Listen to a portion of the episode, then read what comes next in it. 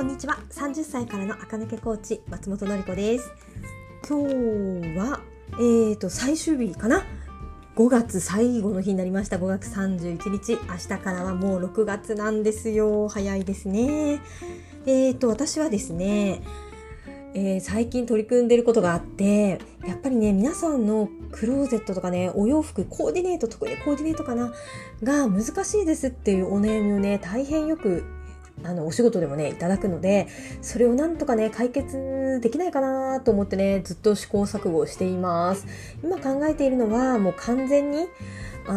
私とのオンラインでのやり取りしかももうズズームとかさえ使わなくていいのがベストですよね皆さんね。はい。LINE とかメールだけのやり取りでプログラムを作ってでみんな、うん、そうでなんかみんながねあのだつまりどういうことかっていうと東京のねあの日本橋にわざわざ来なくってもどこに住んでてもあの受けられるプログラムにしできないかなと思ってね試行錯誤考えているところです。でどういうことを考えてるかっていうと自分のねクローゼットの中のものを写真に撮ってまあこれがねみんな面倒かなと思うんですけどまあじゃないとね私が見られないのででそれをねマッピングしていただいてちょっと私の考えてる軸があるのでそれでマッピングするとこことここ組み合わせたらまあ言ったらコンサバとかうーんとそういう感じ。でこことここでこっちの分量が多い人はマニッシュ。でこっちとこっちをやってる人はきれいめカジュアル。でこっちとこっちはスポーティー。でこっちとこっちはガーリッシュ。みたいなそういうなんかねことをみんなが俯瞰して分かるようにできるプログラムを作れないかなと思ってます。どういうことっていうとですね多くの人はみんなね何になりたいかが分からないっておっしゃるんですね。どうなりたいかが分からない。似合うものも分かった。どうしたらいいかも分かった。だけどどこを目指していいかが分かんない。うーん確かにってね。えっ、ー、とつまり骨格タイプが何であれカラータイプが何であれ何にだってなれるんですよ。その例えば北川景子ちゃんって言いますよね？顔綺麗な女優さんの。あの人骨格ウェーブのパーソナルカラーオータムの人だと思うんですけどね、同じく骨格ウェーブでパーソナルカラーオータムだったら、えーと、元アナウンサーの田中みな実さんとかね。で骨格ウェーブでオータムさんだともう一人滝沢カレンちゃんもそうだと思いますけど。で全員ね骨格タイプとカラータイプ一緒なんですよ。だけどキャラクターが違うんですよね。で着てる衣装も結構違う。うん結構違いますよね。でその時にどれだってやれるんですよ。滝沢カレンちゃんみたいにエレガントもやれるし田中みな実ちゃんみたいに最近ね田中みな実ちゃん女子受けなのであのちょっと個性的アイテムをね着てテレビに出ることもありますが、まあ、割と男子受けの服男子受け系ですよね田中みな実ちゃん元はといえばね。でもやってもいいし北川景子ちゃんみたいにちょっとクール系をやってもいいんですよ。きれいめ系ね。でどれをやってもいいんだけどどれをやりたいかがわからない。そしてもう一個私が思ったのは皆さん自分が今何をやってるかもわからない。ね。パッと見てこれって切れ味スタイルかなとかこれってコンサバこれってマニッシュこれってボーイッシュみたいなね。これってトラディショナル？とかね。そういうやつ。トラッド？みたいなね。そうその分類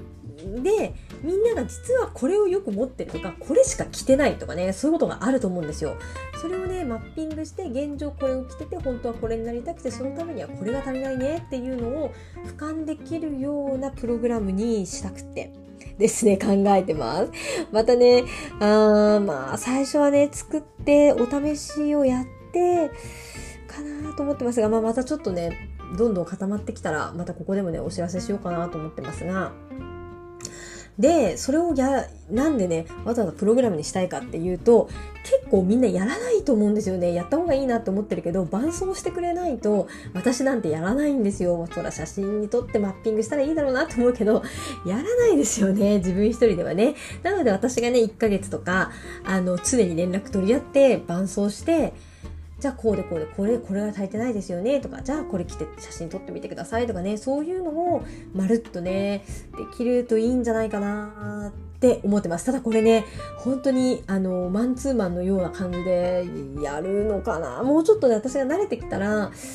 いっぱいできるのかもしれないんですけど、まあ、マンツーマンでね、やらなくちゃいけないので、いくら、あの、お会いしないし、メールとかね、LINE のやり取りとは、と画像のやり取りとはいえね。なのでね、ちょっと最初何人か、ちょっとお試しでやっていただいて、そこからもうちょっと本格的にね、プログラム化していけたらいいのかなとかね、いろいろ考えて、もうそれでね、もうここ何週間かはずっとそれを考えていろいろやってます。で、えっ、ー、と、自分でもね、まさすがにやってみようということで、マッピングをね、始めていってるんですね。今自分でやってます。はい、ベッドの上に、あの、服を一枚一枚置いて、置いたら写真を撮る、置いたら写真を撮るっていうのをやるんですよ。もう本当にめんどくさい。で、私で前から言ってるようにね持ち持ってる服少ないんですよ。70枚ぐらいしか年間で持ってないんですよね。それでもね写真撮るの今日ね1時間弱ぐらいかかりましたからね。まあそりゃそうですよね。70枚って1枚1分で撮ったって1時間かかっちゃうからちょっとベッドに乗せてちょっとね裾とかシャシャってやってねパシャッと撮って1枚でまたハンガーで戻すとかやるとね1時間かかりました。70枚弱でも、ま、70枚も撮ってないなら60枚ぐらいかなはい。コートとかの写真はね、今日は撮らなかったのでね、あと残りね、アクセサリーとシュートとバッグの写真も撮って、マッピングをね、もうちょっと精緻化して、そうするとね、私自分のことがわかるようになるなと思ったんです。自分がどういう服をよく持ってるのかって。で、もう一個もうすでに分かったことがあって、えっ、とね、自分のお洋服のね、色の偏りがすごく分かりました。写真撮るので、画像フォルダにね、ダダダダダって撮った写真が並ぶんですよね。そうすると、なんか、私はパーソナルカラーはブルベ夏っていうね、サマーチームっていうチームで、まあ、どういう色かっていうと、夏の紫陽花を思わせるようなね、パステル系のグラデーションが似合いますっていうチームなんですよね。ラベンダーとかブルーとかグレーとか淡いような色ですね。くすんだ色っていうかね、なんですよね。というわけで私が持ってるお洋服、白もう一番多かったのは白。まあそうですよね。インナーとかブラウスとかパンツとかね、白が1個あると、他との組み合わせ良くなるので白。で、紺、ネイビーですよね。で、グレー。で、黒はちょっとだけ。で、色物はラベンダー、ピンク、薄いブルー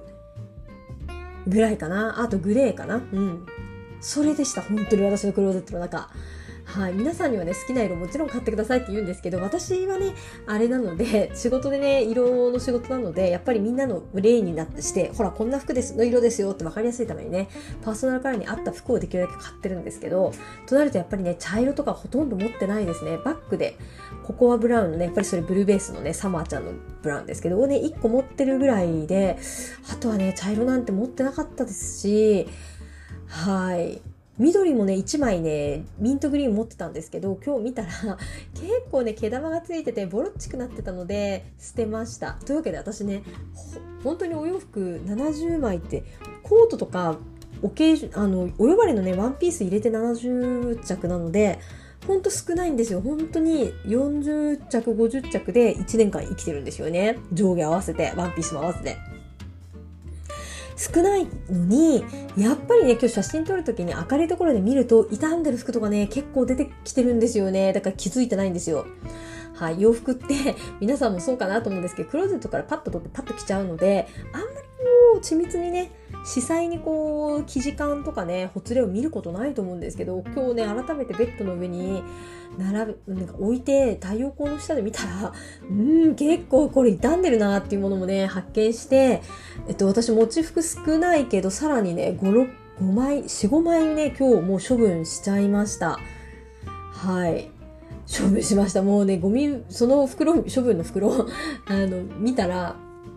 え誰が捨てたか分かるんじゃないかってぐらい私の色がいっぱい入ったね 袋になっちゃいましたけど、それで処分しました。はい。というわけで、えっ、ー、と、そう、マッピングするのって大変な能力だからみんなできるかなと思って自分でやってみたんですけど、まあ、時間はちょっとかかる。けど、やっぱりね、たまにこうやって出してじっくりね、布を見るのって大事だなと思いました。あの、背中側とかね、髪の毛が当たるところに毛玉ができてたりして、普段自分でね、見てるだけだとね、わかんないうん、傷とかがね、見えました。で、やっぱりそういうね、ちょっとしたボサボサ感とかもたつき感が、老けにつながるんですよね、多分。老けとか、ぼやぼやっとしてるなとかね、なんかあかんけないなって、やっぱそういったね、端々から出ちゃうと思うので、それをね、まあ手放すことに決めてよかったかなとうん、思いましたね。あとはね、持ってるけど全然汚いって服もね、もう手放すことにしました。やっぱクローゼットがパンパンになってくるとね、お洋服同士がぶつかり合ってシワとかできちゃって、それはそれでね、シワができるとシワできてるからこれ着れないじゃんって言ってまた着なくなっちゃうので、はい、シワができるぐらいね、パンパンなのも嫌だなと思ってね、だいぶ、だいぶ、そう、私の持ち服は少ないんですが、クローゼットね、夫と共有なので、はい、それともね、コンパクト。まあ、夫なんて全然もうほんのちょっとしか服持ってないんですけど、はい。もうね、私が、とはいえね、物が少ないとはいえ私がね、あの、クローゼット一つ、かなりよく多く使っちゃってるので申し訳ないですけど、それでもね、はい、手持ちの服が少ない私でも写真撮ってマッピングするってね、結構大変なので、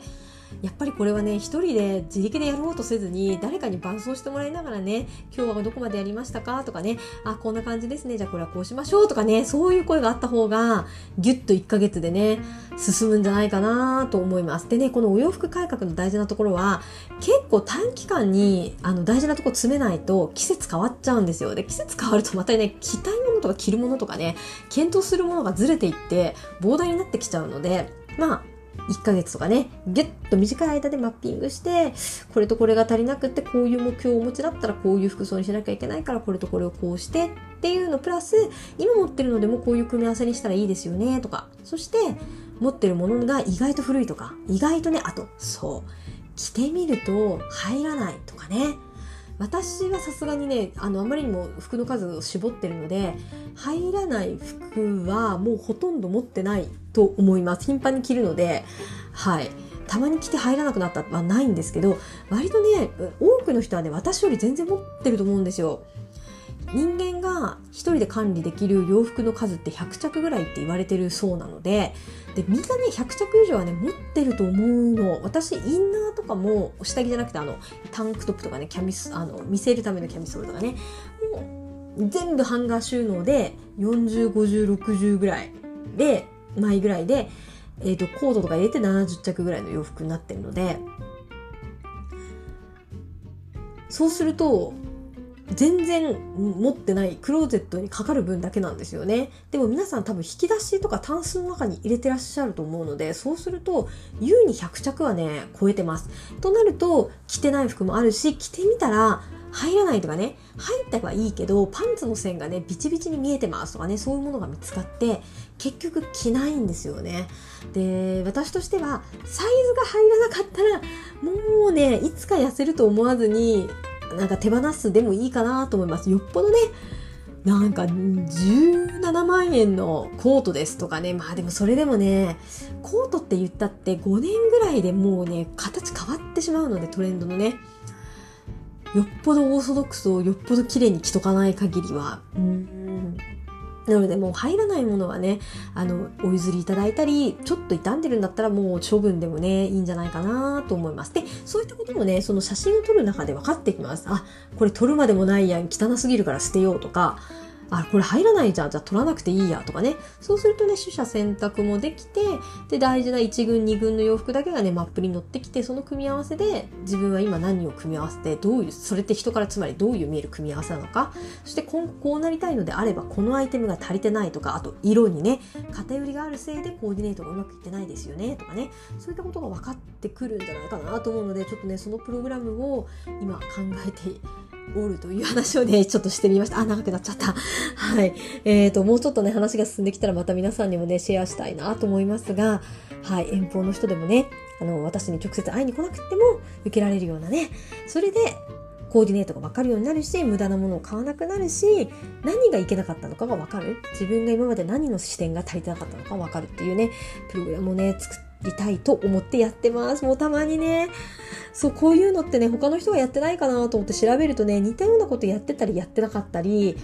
そう、すごくね、へこんだりするんですよ。もうこれ人がやってるからやるとあれかなとかね。あ、だけどここはやってないからやっぱりやってみようかなとかね。もうすごくこういう新しいね、プログラムを作る時っていつもね、うん、落ち込んだり、どうしようかなってすごく悩んだりしながら、はい、やっております。はい。今日も聞いてくださってありがとうございました。また来月もね、一緒にいい1ヶ月にしていきましょう。それではまた明日聞いてください。